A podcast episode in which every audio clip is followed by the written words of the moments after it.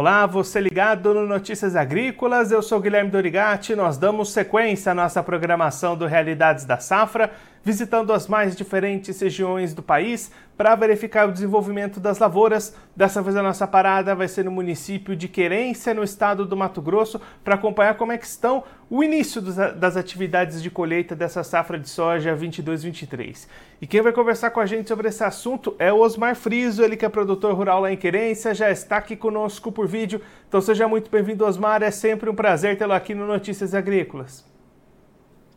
Guilherme, para nós sempre é um prazer falar com vocês. Um canal muito importante que vocês levam informações muito importantes para o produtor. Então, para nós é um prazer falar com vocês. Osmar, os trabalhos de colheita dessa safra já começaram aí no município. Conta pra gente como é que está o andamento dessas atividades e quando é que a gente deve ter uma colheita a todo vapor por aí. É, realmente iniciou já a colheita aqui dos pivô, né? Já tem é, uma área boa aqui já em querência, em áreas de pivô, né? E iniciou com bastante dificuldade, né? Devido às intensas chuvas que estão ocorrendo a partir do dia 15 de, de dezembro. É, as chuvas é, começaram com bastante intensidade e então as áreas já chegam no momento de colheita, tem que dessecar e, e a janela de colheita está sendo pequena, né? É, não teve grandes percas ainda, mas a preocupação é grande porque o tempo ainda continua, né? Muito instável, muita chuva, todo dia chove aqui, né? E já choveu em dezembro mais de 500 milímetros, né? É bastante chuva para um mês só. E, e a preocupação é grande, é, devido que a colheita vai se iniciar mais fortemente mais para o final de janeiro, né? Para fevereiro, o forte mesmo vai ser em fevereiro, mas é, já tem muita colheita, vai acontecendo já todo dia vai ter colheita a partir de agora. E aí, Osmar, a gente até tem algumas imagens que a gente recebeu do pessoal de querência mostrando essa situação da chuva afetando essas lavouras. A gente já pode falar em perda desse potencial produtivo? Ainda é cedo? Como é que vocês estão avaliando a produtividade para essa temporada? É, a perca existe, né, em função de já de muita chuva. Então, já o enchimento de grão já não é o mesmo, né? As doenças estão aparecendo muito fortemente agora no final de ciclo, né? Porque as aplicações não são mais tão boas em função dessas chuvas, né? Que aplica o produto e esse produto é, la é lavado pela chuva, né? Então, é, as aplicações de fungicidas, esses status culturais no final, que é importante para a soja, né? Que é o enchimento do grão, ela não está ficando satisfatória, né? Então, essas percas já está havendo. É, também os percevejos é, não conseguem é, ter uma aplicação adequada para matar eles em função do que chove demais. Então, essas percas já está havendo, né? E a soja também que está chegando, é, ela perde o peso também, então as percas hoje estão mais nesse sentido, né? É, em perca de, de, de colheita ainda está por ver, né? Ainda não dá para sentir ainda muito isso. E aí, Osmar, só para a gente ter uma noção, que tipo de produtividade é considerada positiva aí na região? Se tivesse tudo dando certo, poderia chegar em que patamares? É, aqui nossa região, aqui, é, a querência é um pouco diferenciada, ela, a produção aqui, ela gira em torno de 65 a 67, em média, né, que foi sempre colhe, colhendo, né? A gente espera é, que isso podia ser melhorado esse ano, né? Chegar perto dos do, do 70, mas acho que não vai chegar em função dessas percas agora que está havendo. Né, mas a gente se espera de 65, 67 ainda ficar nessa média. E aí, Osmar, caso essa situação de chuva se normalize, a colheita possa avançar bem, essa janela que está acontecendo esses trabalhos ainda deixa um bom período para a segunda safra de milho aí pela frente? Não, houve, houve já um atraso no, no plantio da soja, né? Porque ele começou a chover, alguns produtores conseguiram plantar é, no final de setembro, aí, dia 23 deu uma chuva, alguns produtores conseguiram plantar, mas ela se normalizou a partir de, de outubro, né? Então, vai ficar uma janela bastante apertada. Eu acredito que esse ano vai diminuir a área de, de, de milho, né? Em torno de 10%, eu acredito que diminua. É, o pessoal talvez arrisque alguma coisa, né?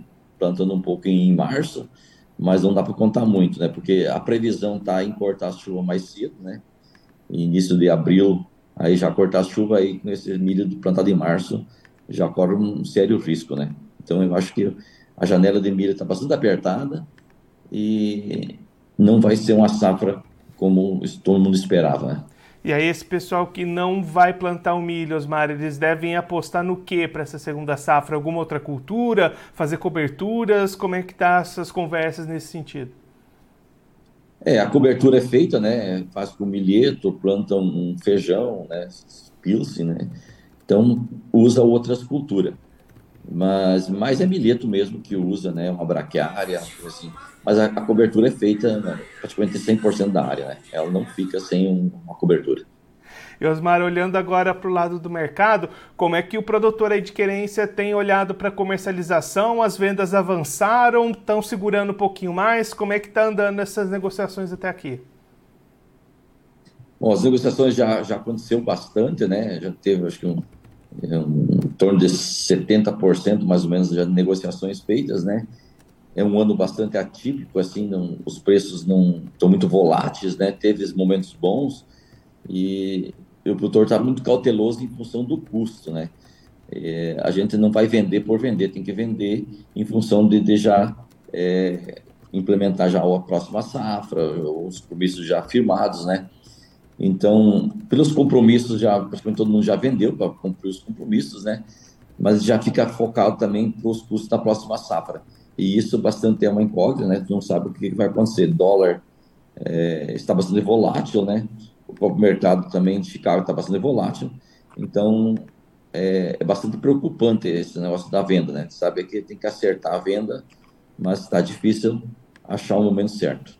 Osmar, muito obrigado pela sua participação, por ajudar a gente a entender um pouco melhor esse momento para as lavouras aí na região. Se você quiser deixar mais algum recado ou destacar mais algum ponto para quem está acompanhando a gente, pode ficar à vontade. Não, agora realmente é, é, vai entrar safra, o produtor já fica focado nessa colheita, né? E a gente fica esperando que o tipo, São Pedro colabore com nós, né? Porque a safra em si tá boa, né? Assim, a, a veio bem, então, agora a gente, a gente espera que realmente o tempo colabore para conseguir realmente fazer essa, essa colheita aí. Osmar, mais uma vez, muito obrigado. A gente deixa aqui o convite para você voltar mais vezes, a gente trazer os resultados finais da colheita da soja em Querência. Um abraço até a próxima. Um abraço, eu que agradeço aí, sempre estão à disposição a vocês.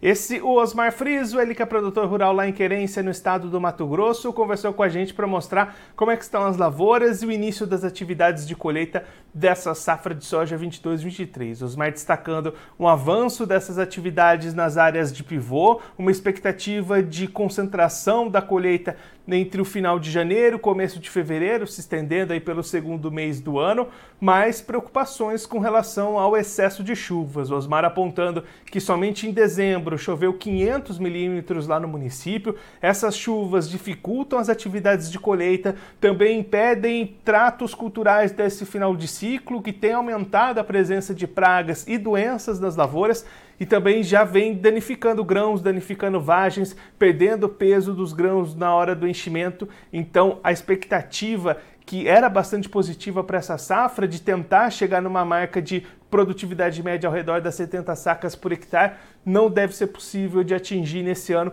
em função desse, dessa dificuldade com excesso de chuvas justamente nessa reta final de ciclo.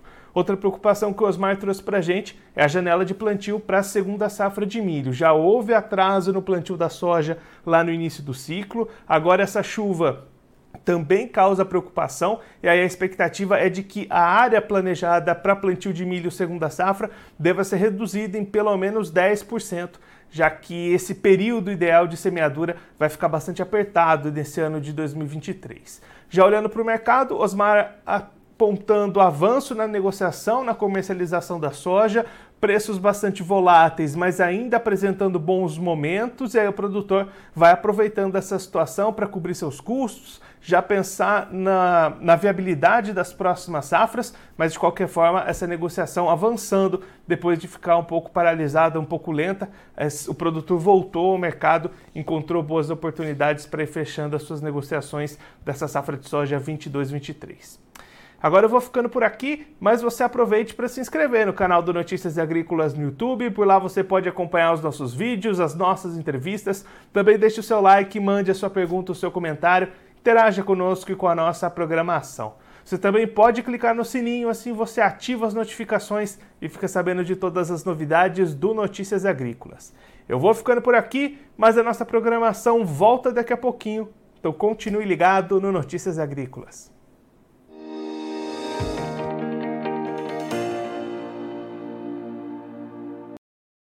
Participe das nossas mídias sociais no Facebook Notícias Agrícolas, no Instagram arroba Notícias Agrícolas e em nosso Twitter arroba Noteagri.